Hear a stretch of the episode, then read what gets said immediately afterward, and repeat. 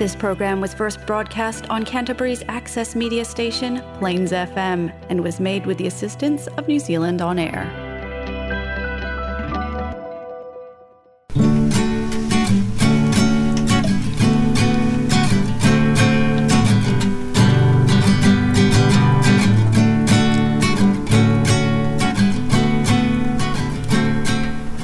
Hello and welcome to this week's episode of So Far So Good. I am the journalist Julia Andrade and together with the economist Cibele Freitas, we speak live from Christchurch in New Zealand. Today, we will find out how to apply for the residency visa in New Zealand, who is eligible or not, and all those questions that you may have. Tonight we have immigration advisors Jana Vojtasovicova and Susan Abraham. I'm going to ask them to correct me later. Jana was born in Slovakia, where she studied law. She completed her master's degree in law in 2017. Susan is from India. She had uh, held a master's degree in business management, completed here in New Zealand in 2016. Susan has been working at New Zealand Immigration since then. Ladies, thank you very much for being here with us tonight. Thank you so much for having us. More than welcome. So when when we look for information on the Immigration New Zealand website, the first message says, if you are a work visa holder in New Zealand or a critical purpose visitor visa holder, you may be eligible for residency under the new 2021 residency visa. When they say new 2020-2021, could they explain to us what, what what this new residency visa application is about? Yes, sure. So 2021 resident visa are providing simplified pathway to residence. The process is much more faster because it's more straightforward when compared to the skilled migrant category or to other residence visa pathways. For example, uh, for the skilled migrant category, you need to prove with evidence to Immigration New Zealand that you meet the requirements for the minimum of 160 points based on your age, qualification, work experience, and so on. Uh, here we don't have such an requirements. The requirements are more simplified. Here also, it's not required to meet the English language requirement, so it means no IELTS or PT is required. Also, there is no age requirement, so even people who are older, maybe 60, 17 years old, they are more than welcome to apply for this residence visa. Therefore, uh, with the 2021 resident visa, applicants are less likely to have issues simply due to its simplicity. And maybe you notice that sometimes I mention one of residence visa. So it means that it's like single occasion where all the visa application must be submitted by 31st of July 2021. And we don't know if this one occasion will happen in the future again or this is the last chance. Yeah. Uh, you mentioned about the language, uh, the test. So do do they, or what sort of visa they need to prove the English skills? So not this one. Not so this one. It's for skilled migrant category. All right. Then they need to pass the English language test. It's even IELTS or PT on or any other. And and many people are very stressed regarding the dates because the correct dates to apply. Uh, and then we were wondering why does the application process have two phases? Why did some people apply back in December, so they already applied, and others will apply now in March? Can you please um, explain a little bit about it? Yeah, sure. uh, that's because there was a huge backlog from immigration to assess the residence applications. So those applications that were lodged back in 2018 were still not being assessed, and therefore that caused a lot of frustration among people, especially with those who have children who are just about to start university, and then they will have to pay international fees and things like that. So, because of all this frustration, what happened is immigration came up with this one off residence. So, the first phase was given a priority was given to those applications whose residence was lodged and whose EOI was lodged with a child above 17 years so that they could get processed quicker and then they get their results faster, you know, and before the, the vast majority of people apply in March. Mm. So are expecting a huge number for March. Yes, we are expecting 170,000 approximately applications. Oh wow! Whereas the first phase had around 10,000 to or so. Oh wow! Yeah. So when when you say application is not a single one for one person, who who can be included in one application? Yeah. So you can include your partner and dependent children. And dependent children means that it's a child up to age of 24, but you need to prove that the child is financially reliant on parent and also he's single and doesn't have child on his own as well. Oh, I see. Has really to be a child. Uh, oh, that is good. So because of the, uh, I don't know if later on. Uh, the the price for the application is doesn't matter if you are one one single person uh, Or like ten, a yeah. or a family, with family. five that's one single price Yes, so mm, that's interesting it's very expensive though And we have one more question about the dates Uh-huh. that is causing lots of confusion, and it would be great if you can clarify. Um, if someone arrives in New Zealand up to 31st of July 2022, this mm-hmm. year, mm-hmm. on long-term visas, would they be eligible for the new visa? How it works? So that's because the borders are currently closed. There is only one provision with which a person can enter New Zealand, and that is the critical purpose visitor visa. So if you're working in aged healthcare or teaching or any of the specialist roles, and you're getting a job and you're coming here for that purpose, then those people are also eligible to apply for the one off residence. But it's only limited to that, and you need to make your application before 31st of July 2022. Mm-hmm.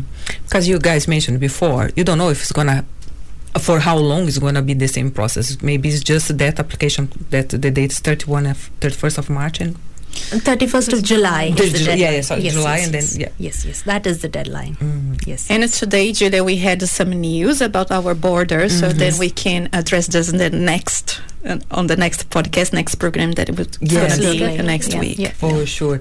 So we I actually we received a question from Jessica sh- who listens to our podcast. She heard that the immigration is not requesting the police check uh, for this application for residency. Is that correct? Yes, this is correct. Uh, Oh. Immigration New Zealand they waived off requirement for overseas police certificates. However, Immigration New Zealand will request the New Zealand police certificate from New Zealand police directly. So it doesn't matter if the like the person came here just one year ago, they will annually request the New Zealand police certificate for the each and every applicant over age of 17 years. Oh, great. So it's just the New Zealand, not from Not our from overseas. own ba- uh, Not from country. home country. Mm, home country. Oh, that's good. Yeah, that's great. And then other question that we see a lot is regarding um, health and the characters requirements. A lot of people are questioning about it, and uh, we we saw in the news that it has a huge queue Yes. that people trying to get it. yes, yes, absolutely. So, what about this? What is the health and character requirements? So, you're going to split this question into so first health and Okay. then character requirements. Yeah. So for the health requirements, everybody is supposed to have something called as an acceptable standard of health, just so that once they're residents, they do not pose an burden to the New Zealand government, because by then the the funding will be sort of you know they will be eligible for public funding. So that is why there is a health check always in place, and health comprises of a chest X-ray, and in 2021 resident visa, you just need to do a limited medical, not a general medical. So the limited medical is something which is more uh, simplified as compared to the general medical. You just have to do your uh, blood test and just a general checkup. So there's no no much complications, and it's also cheaper. So Yes. So there is no X-ray anymore. there is the Oh, X-ray, the X-ray and the and the- limited and the Ah. limited medical. Oh, okay. Yes, yes. But if you have already submitted something before to immigration, which is within the last three years, then that still remains valid if it is submitted with an application. So Oh, then they that's don't great. have to redo it again. So yeah, this is the uh, limited. Yes. So It that is for yeah. for the health. Yeah. Mm. Does that affect, for example, if uh, um, I'm a family. Mhm. I'm my I'm uh, the husband with my wife and my kids. Yes.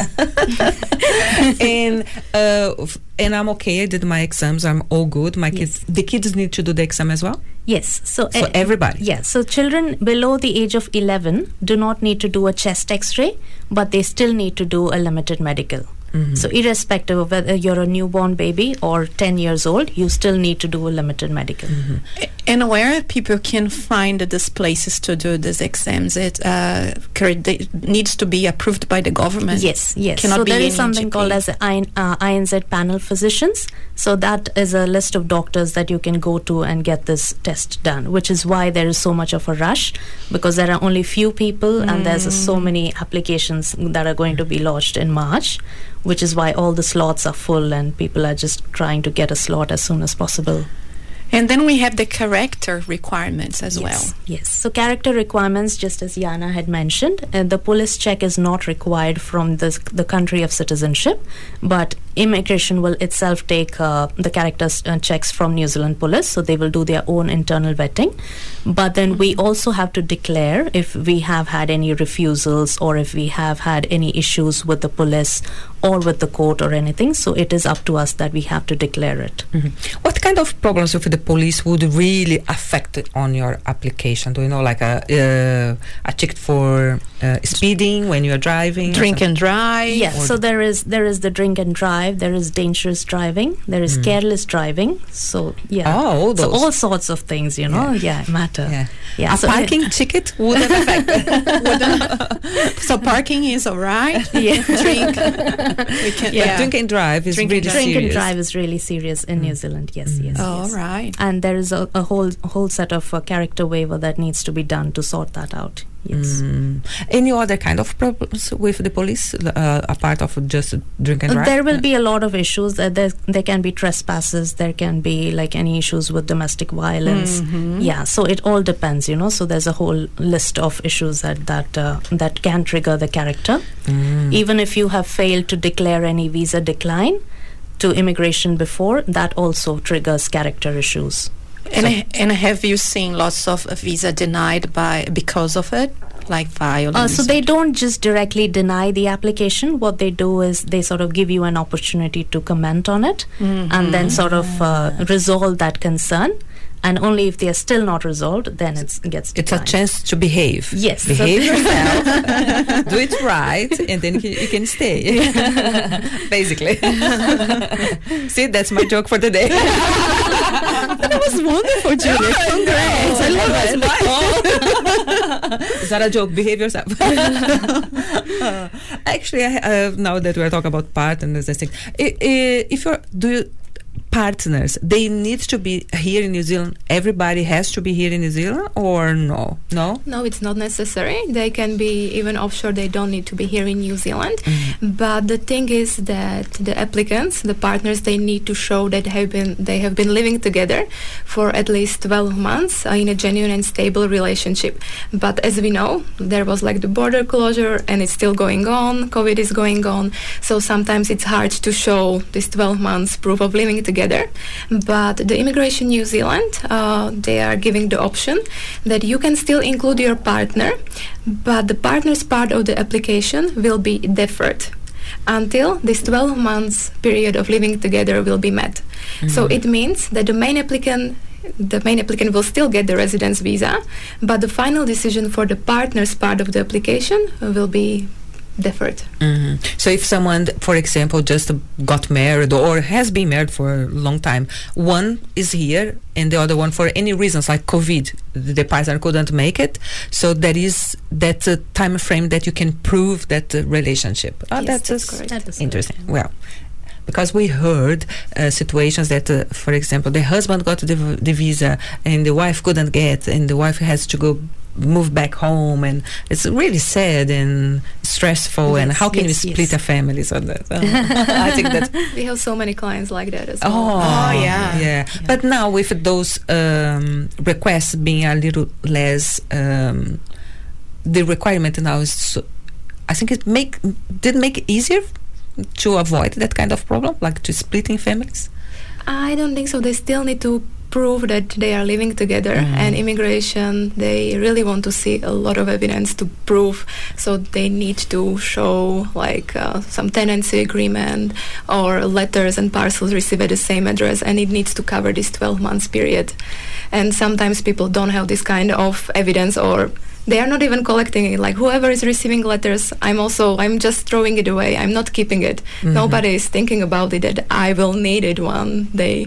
So this is the issue that people are lacking the evidence even though they've been living together. Yes, and how how this would be checked by the immigration?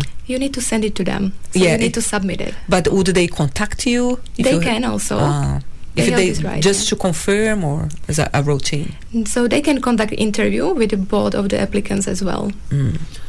You know cases that people, when they are applying for work visa, they provide all this evidence that they are in relationship, for example. Mm-hmm. But then when they are applying for residency, they need to do everything again, and Yes, people get annoyed yes. because they said, "Well, why they are asking me the same information over and over again?" yeah, So, yeah. yeah, and and also. Um, immigration uh, regulations legislations and uh, rules i don't know how to call it changed a lot hmm so I, I'm happy to see that New Zealand is getting a little bit more, a little bit more flexible for now. yeah, yeah. So they're definitely understanding. Yeah. Yeah. they're trying to understand different cultures and how they work and things like that. You know, because not everybody can go according to the New Zealand culture. Uh-huh, yeah, yeah. yeah. And then it comes my uh, next question about your own experience. So I'm not sure if this question here that someone asked, it's about their own experience when your own experience when you applied for the visa, like we were discussing here before. I don't remember when I applied, and I applied five years ago or maybe six. I don't remember. And then you see how this changeable character of immigration. eh? So, but but about your own experience when you applied, or do you do have you I- do you- I remember any comment about this, Julia? my own experience when I applied was um, my first option was to get my skills recognized, degree recognized, and go through that option that I started. And because it was taking too long, like uh, one year later, I had a boyfriend, so I just changed everything. Maybe it's the easiest, Oh, yeah. easiest thing.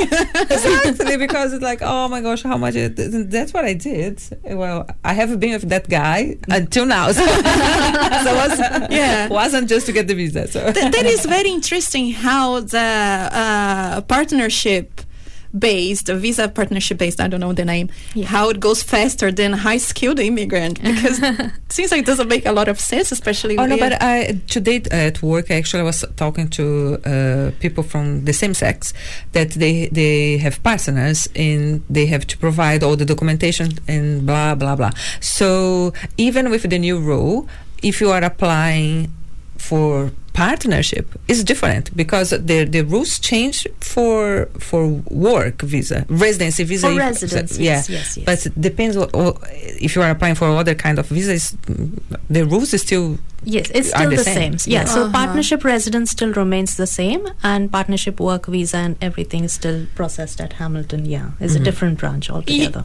Before we talking more about your own experience, um, I would like to talk more about the same sex because same sex residency visa, same sex relationship, because many people don't know. Oh yeah, but I have a question which still relate to the to 2021 uh, residency visa.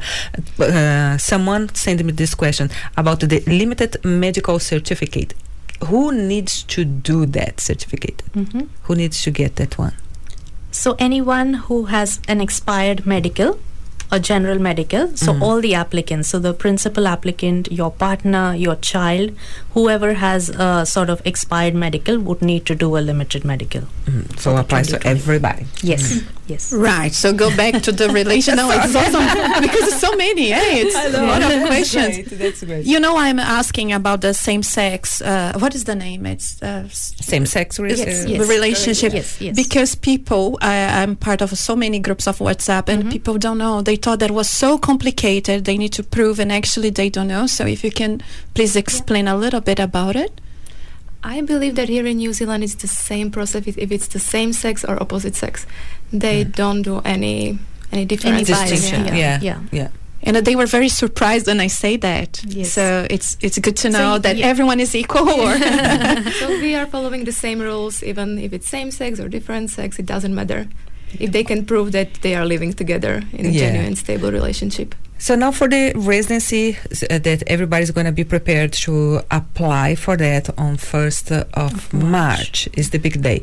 So to avoid any kind of pro- problems, there is a checklist that we should have to Mhm. make sure that we are not missing anything to go to that application. Mhm. Yes, so that checklist is what immigration will release in the next few weeks. Mhm. But it obviously covers all the mandatory documents like your birth certificates, your passports, medicals if they are not valid, and how you meet one of the three categories, you know, whether you're skilled or whether you're scarce or whether you're settled. Mhm. Also, it's, it's not available yet. Oh, oh yes, it's going to be available tomorrow. Like, oh, we still have to wait. So probably in the few weeks. Yes. Yeah. Just start in February. Yeah. Let's give the government some time. week, I would Yeah, yeah. and now going back to the your own experience, can you please tell? I'm not sure. Even your your experience and what you see every day, what people ask, and yeah.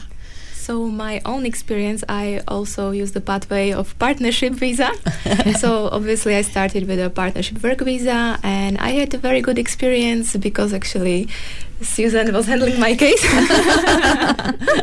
so everything was very smooth for me and since I'm coming from Slovakia, so it's Europe, part of European Union, so it was even like easier for me. I Mm. guess I think that the threshold for the evidence is lower than for the uh, from the other countries because we are like coming from the, we are coming as a visa waiver countries, so we don't need to prove as much as the other nationalities. Ah, Yeah. so we do have a differences depending on countries. yeah. yes, yes, we do. I, I, I, I will tell a short story and see what your opinion as immigration advisors. I remember once there was a person, I was working with that person, and I, w- I was about to apply for my residency. This That person, she was here in New Zealand f- longer than me, like a, an, I was here for I don't know four years. That person was here for almost nine, and I said, "Wow, nine years here. I would I would have a residency by now." Yes. Okay, so at through our work, our uh, then boss decided to help her and organize a uh, contract uh, immigration advisor to help her with her process because she was from one, one country, her husband was from another country. There was some kind of health issues that they should sort out, and nothing. Oh my God! But uh, you know, to prove that you're going to look after for yourself. Yeah. And but uh, like you said, a lot of applications going on at the same time kind of slows is the Slows process down was uh, yeah. Yeah. Because she said, "Oh no, I don't trust. I don't think they are actually working on my case." Mm-hmm. She just and she had her number of application number. She decided to contact the immigration herself, Mm-hmm. Immigration New Zealand herself, and and that's when everything went sour. And she actually had to left. She left New Zealand. Wow. could- But why? Because she somehow was giving information totally wrong because there was a lawyer working on her case to do everything right and she was afraid that sh uh, she wouldn't make everything let's say her time frame was three months and was has been two months and she didn't hear from immigration. So she, she decided to uh, sort it out herself in one month and then was just a big mess. So if you have like uh, if you don't know how to do it? How do you do it? Look for who? Yeah, so it's always better to take professional help because it is a one time event, you know, and then anything small or anything minor can trigger a whole whole lot of other concerns which which people don't realize, but then once they're in the mess, then it becomes even more difficult for even for specialists to bring them out of the mess. Hmm. So it's just it's just happier or better to to take advice from the very beginning so that you know what you're doing and, and get it right the first way. So, yeah. So, okay. for example you mentioned that was 10,000 applications the, uh, in the first phase, which the was in first phase. December. yes 10,000 but how many we got we got like uh, how many got actually the residency on that time was Um, 2,000 something Yeah, around that um, Yeah. number. Yes, yes. But there's, there is it's uh, slowly increasing because every day we are seeing approvals. Mm-hmm. And then we saw uh, comments on the groups and on mm-hmm. social media groups that people applied, and after two or three days they got the residency. How does it work? Like they were very lucky to get it right, and there was no issue with uh, their application. And mostly, what is causing delays is actually New Zealand police certificate, because once Immigration New Zealand will ask for it, New Zealand police is sometimes taking a longer time, mm-hmm. and they are like sending in police certificates sometimes in 20 working days. Oh wow! So there is like five weeks. But some people who before applied, for example, work visa, and it was time for them to uh, request New Zealand police certificate. So Immigration New Zealand already had that. So there is no point for them to apply for it again within one month. So that's why these people were approved in two three days. Mm-hmm. It, the mm-hmm. police certificate uh, uh, in Brazil, we have to request from the place that we live. Here in New Zealand, is the same. If I live in Queenstown, request from Queenstown. If I live in, it's an internal process mm-hmm. between Immigration New Zealand and New Zealand Police. Ah, so, so you cannot do anything with it. You just need to mm. wait. To wait. Yes. Oh my and in, in, in Brazil, at least in São Paulo, where I'm from, you you get like online, so it's electronic. Oh and yes, you get yes, yes. In, in real, almost minutes, yeah. real time. Yes, so good. so good and very fast. Yeah. So, talking about your experience, like uh, problems, do you have any? Um, what are the most common problems that you see, you have seen that people get the application denied? Uh, mostly it is because of character waiver. So if yeah. there is any character issues that can create a, a, problem which can eventually lead to a denial in the visa. If there is something wrong with your medicals, that can uh-huh. lead to a denial if uh, there is something substantially wrong with the employment, that if it is not genuine or something of that sort, if you're not being paid properly, then there can be a denial on that. Yeah, so these are some factors. Jana, you want to add some?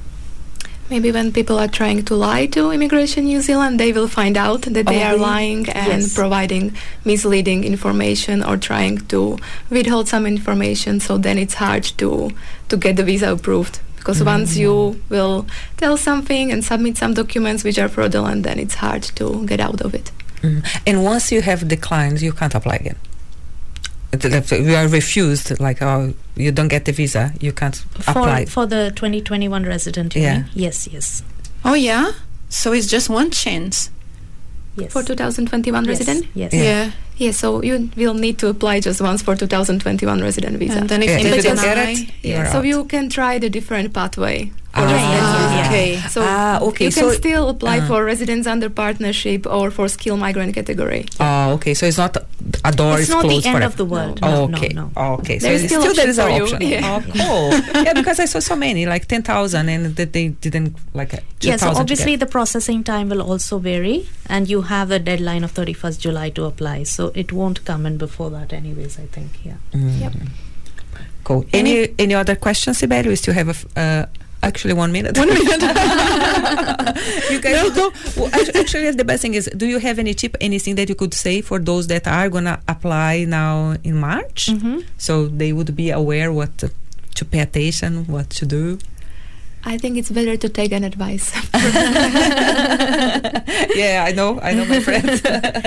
and then, yeah, for those that are listening to us and still have some questions, please flick a message uh, during the week and on our social media, So Far So Good FM, because Jana and Susan, they will be here next week mm-hmm. to help you to understand the process and be successful on your application. Yes. yes. Thank you so much for coming here. Thank uh, you so much. Yes. Thank, thank you so much. Us, yeah. And please subscribe to our podcast. Yay. Follow us on social media for extra content during the week. Again, so far so good FM on Instagram and Facebook and see you next week. Yes, see you next week. We leave you guys with a new song here at So Far So Good by Renata Rubini and the name of the song is Alice in Wonderland.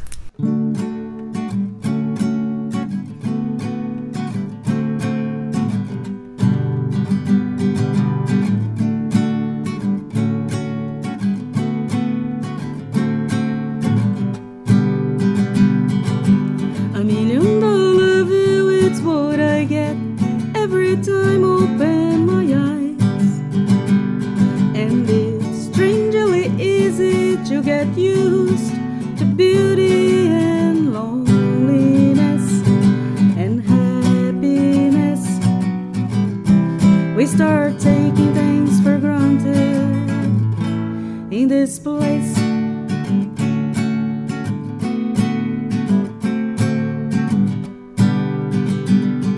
And I keep saying to myself, don't get attached, cause they're leaving soon.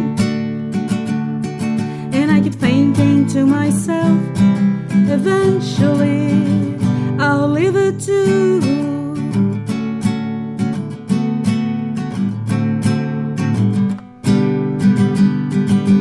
I walk along the streets alone.